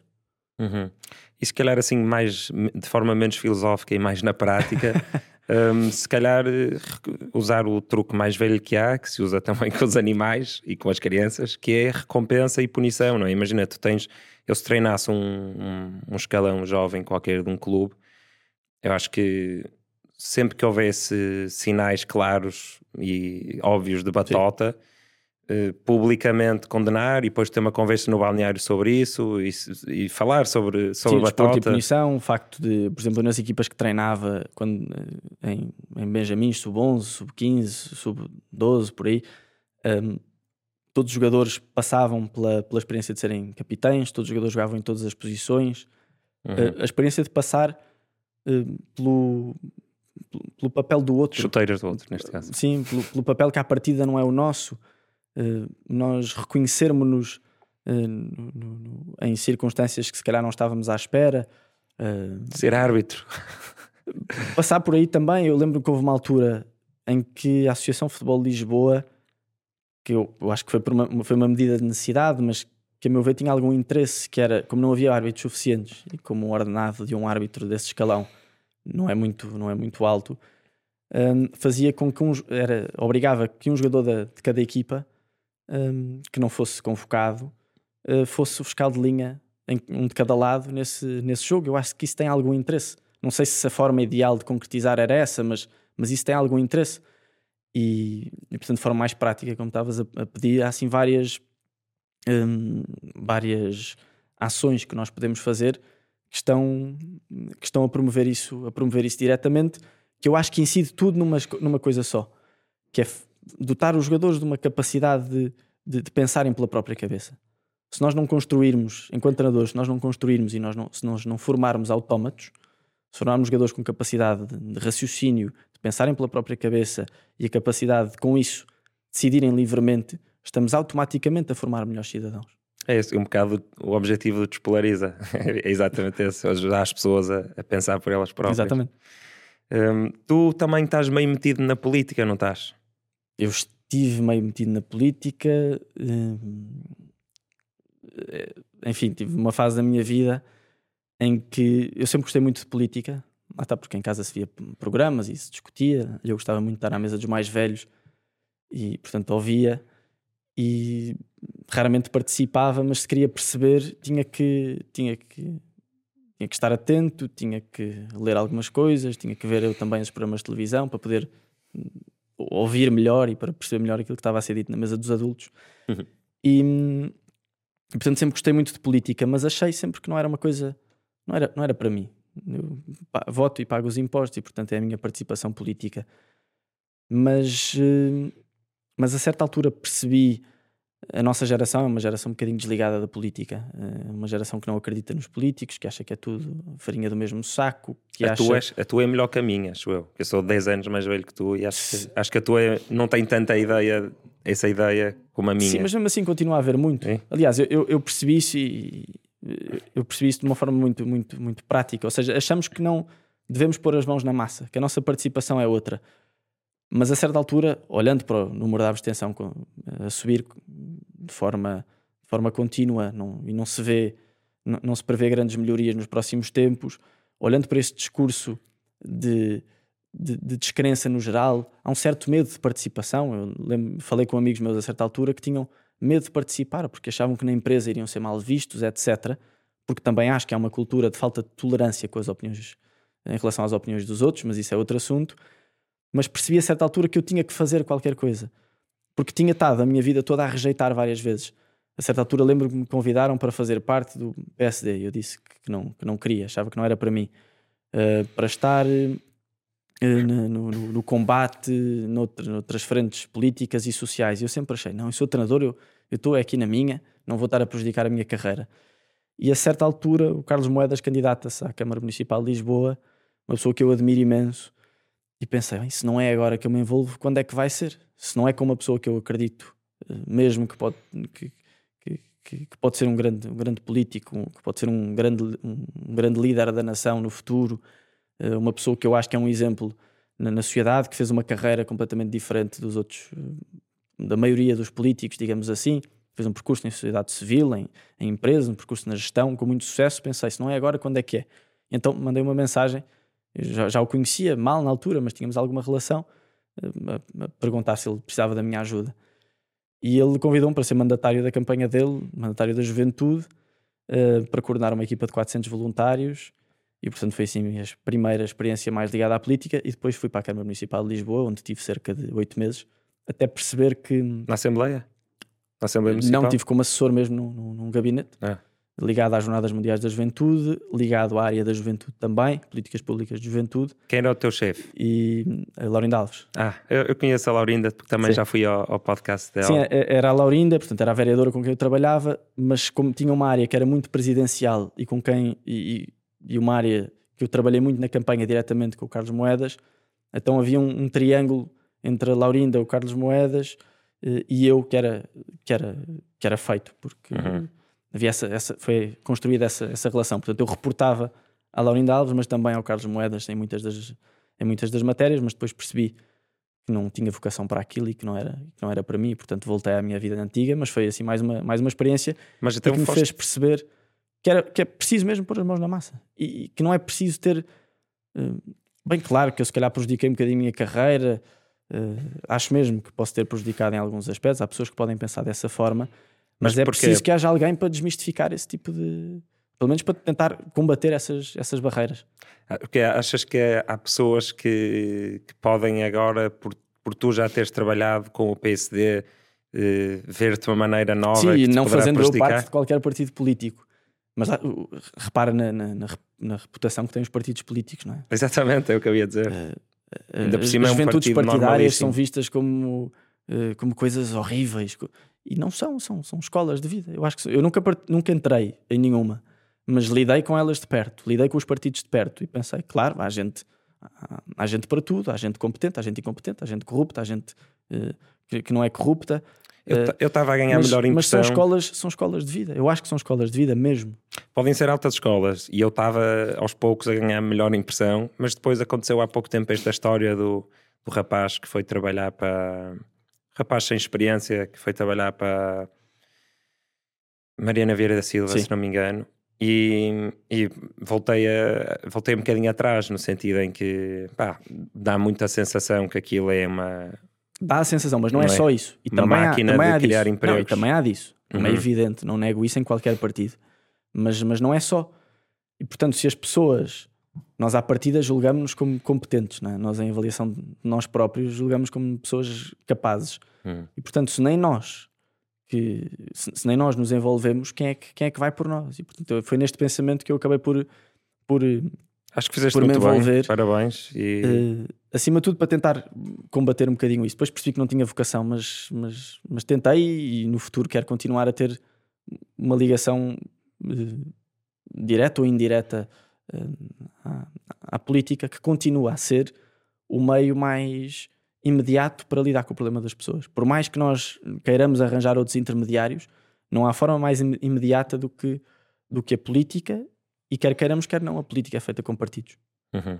Sim. E o teu livro Convocatória um, tem, algo de tem algo de político? Ou queres explicar um bocadinho? O livro e podcast, não é? Tem na medida em que se pensa sobre o mundo. E, portanto, se pensa sobre o mundo, claro que a política vem ao de cima. O livro foi hum, uma tentativa minha de tentar relacionar várias áreas, a literatura, o desporto e a comunicação, as conversas, tentando um, partir desta premissa. O jogo é uma réplica da vida. O jogo de futebol é a réplica da vida. O desporto no geral é a réplica da vida. E, portanto, a partir dele nós podemos um, descobrir a melhor forma de, de, estar nela, de lidar com os outros, de, de, de fazer o bem, enfim, de lidar, de, viver nela, no fundo. E, portanto, partindo dessa premissa, é possível olhar para um jogo de, um jogo de futebol e, e, e, ver questões relacionadas com trabalho em equipa, eh, a procura de, beleza, a procura de justiça, a nossa relação com os outros, o sentido do humor, a relação com a adversidade, a nossa relação connosco próprios, eh, a morte no limite, eh, enfim, tudo aquilo que está num jogo de futebol está presente no coração humano, de forma muito evidente para mim. E portanto, não querendo fazer a relação entre jogo e vida, pensei, eu vou é selecionar estes temas todos que disse, a morte, a beleza, uh, o trabalho em equipa, o sentido do humor, a criatividade, o conhecimento, a, a, cultura, a educação, que eu descobri no jogo de futebol de forma mais, uh, mais direta e de forma bastante palpável. Eu vou selecionar estes temas e vou encontrar uma pessoa para conversar, para, para conversar uh, sobre esses temas. Hum. No fundo foi isso, selecionei, convoquei como se fosse uma convocatória de uma seleção nacional, uma espécie de best-of do país, mas havia uma quantidade enorme de pessoas que eu também queria pôr e não consegui porque tinha esse limite de 23 pessoas. Então, desde o general Ramalhianos, a Leonor Beleza, o Carlos Moedas, o Miguel Oliveira, o Bernardo Silva, o José Mourinho, o César Mourão, o Miguel Oliveira, o Miguel Araújo, Pedro Brunhosa, enfim, 23 personalidades que especialistas em cada tema para conversar com elas sobre, sobre esse tema, partindo de um jogo de futebol, mas depois o jogo, é, o, o, as conversas em si não têm nada a ver com o jogo. Uhum. Eu apenas faço introduções, uns são defesas, outros são avançados, outros são médios, outros são guarda-redes. Quem é o guarda-redes? São vários guarda-redes, porque ah. eu, eu, no fundo, guarda-redes são aqueles. Cada posição tem um tema, um tema mais amplo, mais geral. Os guarda-redes são aqueles que, no fundo, um, lidam com a, com a adversidade. Um, é, para ser guarda-redes é preciso ter algum sentido de humor, é preciso não nos levarmos muito a sério. E portanto, o César Mourão é um dos guarda-redes, uh, o Carlos Fiolhais, o professor Carlos Fiolhais, ah, grande, grande físico, é também guarda-redes porque leva a física de uma forma bastante eh, descontraída e simplifica questões que são complexas. Eu acho que é preciso ter essa cabeça quando se é guarda-redes. E portanto, falamos sobre todos esses temas partindo da premissa de um jogo de futebol, mas lá está, o livro não tem rigorosamente nada a ver com o jogo, tirando, eh, tirando isso, tirando o facto de ter sido a alavanca que me fez uh, hum. tentar construí-lo. E tu, então, quando fizeste os episódios, quando gravaste em, em áudio, sim, é? podcast, já sabias sim. que ia ser um livro? Sim, eu, eu até fiz ao contrário. Eu, o meu objetivo principal era o livro ah, e depois okay. usei as conversas do livro para lançar semanalmente os episódios. E lancei primeiro uhum. o livro e só depois lancei os, uhum. os, os, o podcast. Uhum. Depois é ao contrário do livro do, do José Maria Pimentel, de 45 graus. Exatamente. É foi baseado sim, sim, nos sim, podcasts. Exatamente, também foi ao contrário. Viste o episódio dele aqui? Vi o episódio dele aqui também, foi um dos episódios que Sim, vi. mas foi muito rápido porque ele e tinha eu também aqui... vejo várias vezes o podcast dele. Sim, grande, vejo, grande não, podcast. Ele tinha, ia apresentar o livro a Braga e opá, então acabou por ser uma conversa ah, pequenina, okay. mas, mas fiquei com vontade de falar mais com ele. É um podcast interessantíssimo uhum. e é um tipo bastante interessante também. Música. Hum, eu, eu às vezes vejo no teu Instagram que tu és uma espécie de facilitador de convívios musicais. Uh, treinador também nesse aspecto, percebeste que não tinhas muito talento. Estou a brincar. também, também. Não também. sei, não sei a tua história pessoal com a música, mas, mas acho, acho bonito e, e, e gosto do que vejo ali. Isso foi uma tradição. Estou-me aqui a servir de água, desculpa. Tranquilo. Isso foi uma tradição que, que a tua mãe começou, a tua avó. Como é que, como é que isso aconteceu? Foi, a minha casa sempre se ouviu muita música e, portanto, sempre, sempre houve essa tradição de, de se ouvir uh, discos e, felizmente, boa música, acho eu. E, e, a minha mãe sempre teve muitos amigos ligados à, à música, então várias vezes nos anos dela reunia gente em casa, uh, uns eram profissionais, outros, outros, outros não eram, mas todos relacionados com a, com, com a, música para se, para se cantar e para se tocar, etc. Portanto, desde muito cedo que a minha casa foi uma casa uh, aberta um, à música, aberta a artistas, aberta a pessoas eh, totalmente distintas umas das outras. E portanto herdei um bocadinho esse gosto de, receber pessoas em casa da minha mãe. A tua mãe parece e, altamente. É, a minha mãe, meu, lá, felizmente tenho pais, in, pais incríveis. Uh, e uma mãe que me educou muito nesta relação com a, com a arte no geral e, e, principalmente com a, com a música, principalmente com a música, por causa desses convívios. Eu lembro de ter o Rui Veloso em casa quando era, quando era miúdo e adorar ouvir o Rui Veloso e de repente tê-lo em casa a cantar as canções dele ou cantar Beatles. E de repente isso era incrível para mim. E de facto, quando comecei a ter idade para receber também gente em casa, uh, comecei também a ter uh, a pedir à minha mãe que, que, me deixasse fazer o mesmo que ela fazia. Em casa dela? Uh, sim, eu, eu, ainda vivo em casa da minha mãe. Ah, okay. E hoje em dia ainda fazemos isso. Aliás, fazemos várias vezes isso. Eu vou muito a casas de fado também. Eu gosto muito da música, tenho muitos, eu gosto muito de ouvir música e gosto muito, tenho muitos amigos na música, escrevo letras para canções. Hoje em dia também é um dos meus hobbies. Uhum. E, e, portanto gosto muito desses, desses convívios e são coisas incríveis porque são pessoas totalmente distintas umas das outras que de repente ali naquele contexto se unem numa profunda amizade. Hoje em dia gostamos mesmo de estar muitas vezes juntos, várias vezes por semana. Temos um grupo em que dizemos onde é que vamos hoje? Vamos ao, vamos ao Fado ao Carmo, vamos à mesa de frades, que são casas de fado, ou, ou vamos ao Tejo Bar, vamos à fábrica do Braço Prato, ou hoje é lá em casa. Enfim, reunimos tantas vezes numa amizade profunda e o nosso elo de ligação é o, é o gosto pela o gosto pelas palavras e o gosto pelas canções, no fundo. Mas às vezes acontece, imagina, levares um amigo teu que está a aprender a tocar agora guitarra e ele começar a fazer uma jam com o Salvador Sobral, tipo, acontecem assim coisas desse género? Ou quando estão assim nomes gigantes, o pessoal fica mais a ver? Já, já aconteceu levar amigos que tocam e ficarem, ficarem só, só a ver, mas o que acontece uhum. normalmente é que na maioria, de, na maioria das vezes são sempre pessoas relacionadas com, com a música à partida. Eu não tenho relação nenhuma, exceto o facto de gostar muito de ouvir e de escrever um, letras para, para, canções. Há uma ou mais outra, há uma mais outra pessoa que também vai nesse registro, mas a maioria deles são, são são músicos, são compositores, são cantores, são pianistas, são saxofonistas. Portanto, a maioria deles está mesmo relacionada diretamente com a música. Hum, fixe.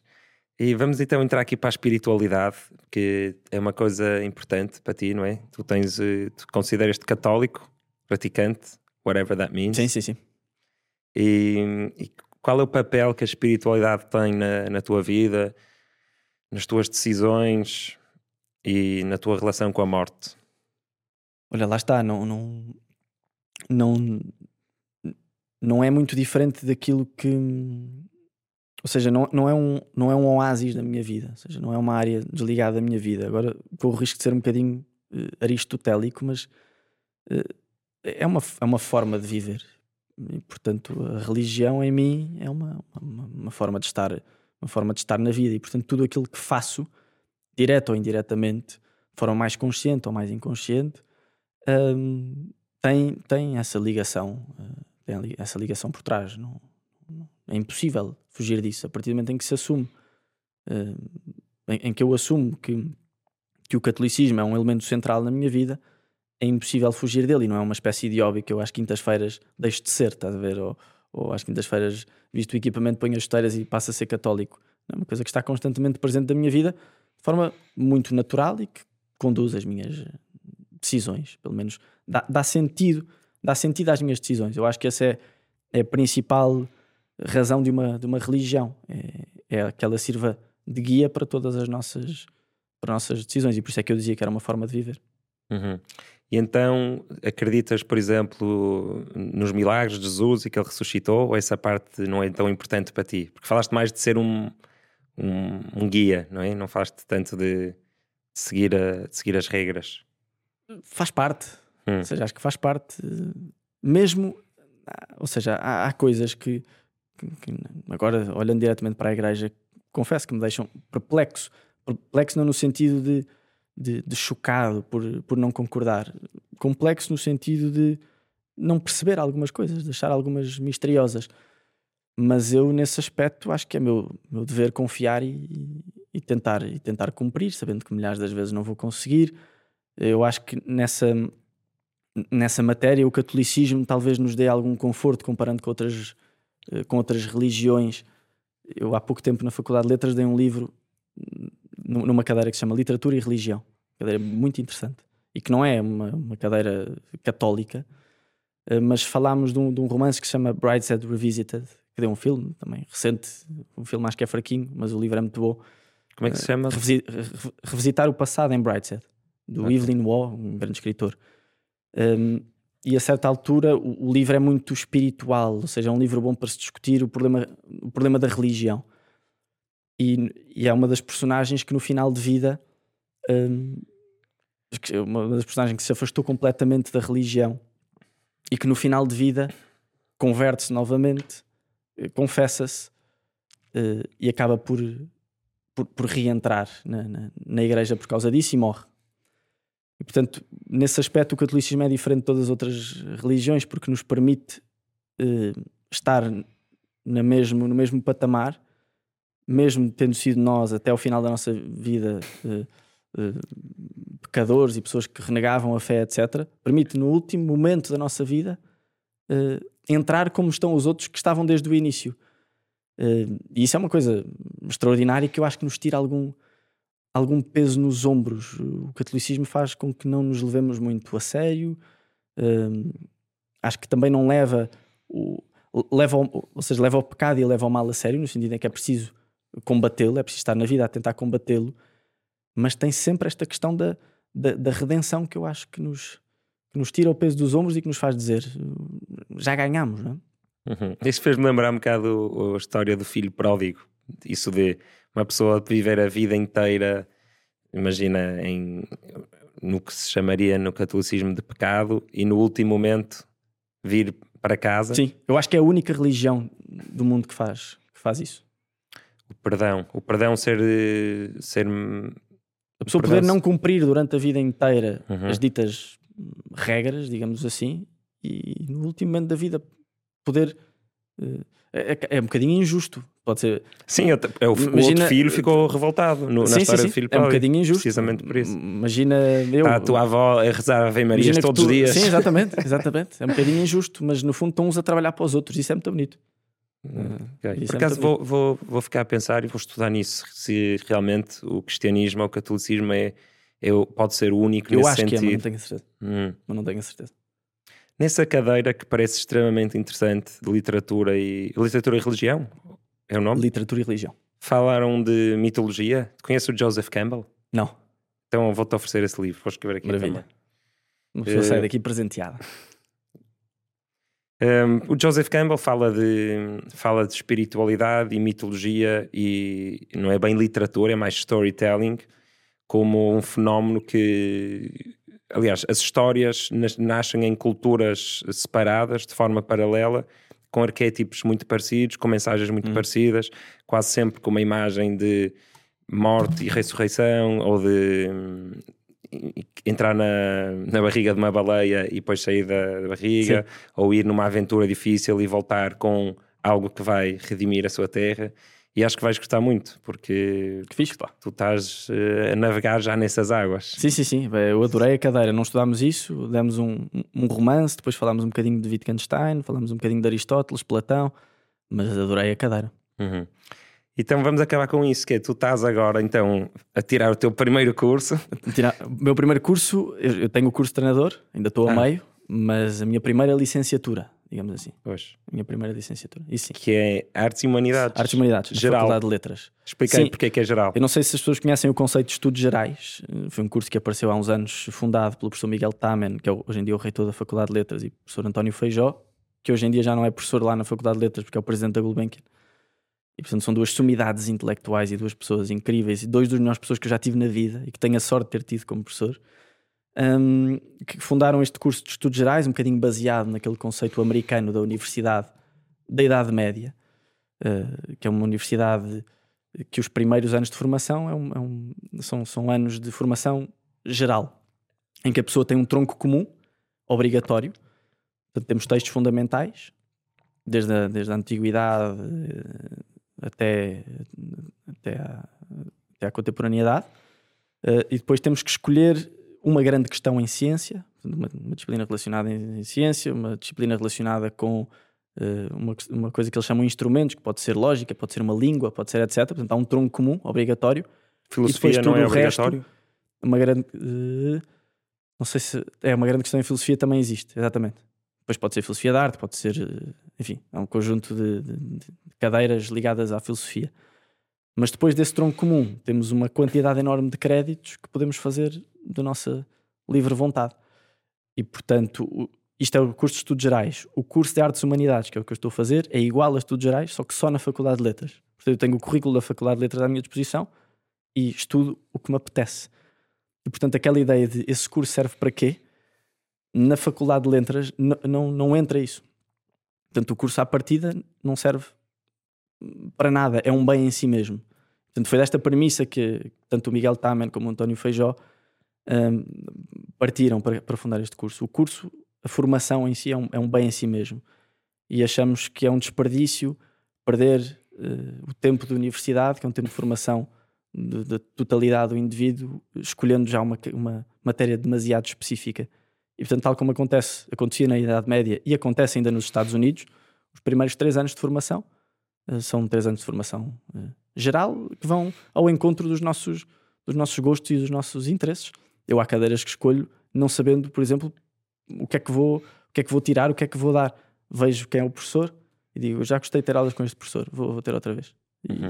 e, de repente descubro coisas que, desconhecia, apaixono-me por coisas que, que, não sabia que era, eh, que era, que era possível apaixonar-me. Enfim, é, tem sido uma coisa muito interessante de, de, se fazer e ainda bem que estou a fazê-lo com esta idade, porque dá, dá, dá mesmo para aproveitar bem as, as coisas. Pois, se calhar se tivesses feito mais aquela cedo. pressão de, das notas e enfim, uhum. gosto mesmo de ir às aulas, é mesmo uma coisa.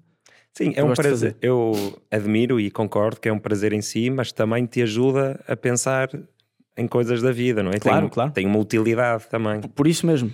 Uhum. Porque, nos, porque nos ajuda, e estão com bons professores, como é evidente, melhor, porque nos ajuda a pensar. Sim, pensar... Pá, é um bocado por causa disso que os, uh, muita gente que tira o curso que eu tirei, que é Física, depois vai parar ou à banca ou a consultoras ou a coisas do género, não é por eles saberem eh, calcular uh, estados quânticos, é porque essas consultoras e os bancos acham, e acho que acham bem, que as pessoas que tiraram física aprenderam a pensar de uma certa forma, de resolver problemas e meio Sim. misturada com criatividade. Este curso, antes de ser fundado, obviamente que gerou imensa eh, polémica dentro do meio académico e, portanto, um dos estudos que foi feito foi uma espécie de um questionário uh, aos maiores empregadores do país, portanto, às maiores empresas do país, aos maiores gestores, sobre se queriam ter pessoas nas equipas deles formadas com este curso. E houve, foi, foi unânime, todos, todos queriam. Uhum. Foi uma das formas de provar aquela ideia que em Portugal ainda está muito, ainda está muito em vigor, da questão da empregabilidade. E, uhum. e, isso condiciona muito a nossa, a nossa vivência na, na universidade, essa questão da empregabilidade. Houve um pensador inglês qualquer que disse uma frase que eu acho que tem muito a ver com o Despolariza e com isto que estamos a falar, que, que, é, que foi mais ou menos o seguinte: vou dizer em inglês. Um, what university gives or should give us is the ability to entertain a thought. E eu, e porquê é que eu disse em inglês e não em português? Por causa da palavra entertain, que não, é, não fica exatamente igual sim, se eu traduzir para entreter, é sim. sim.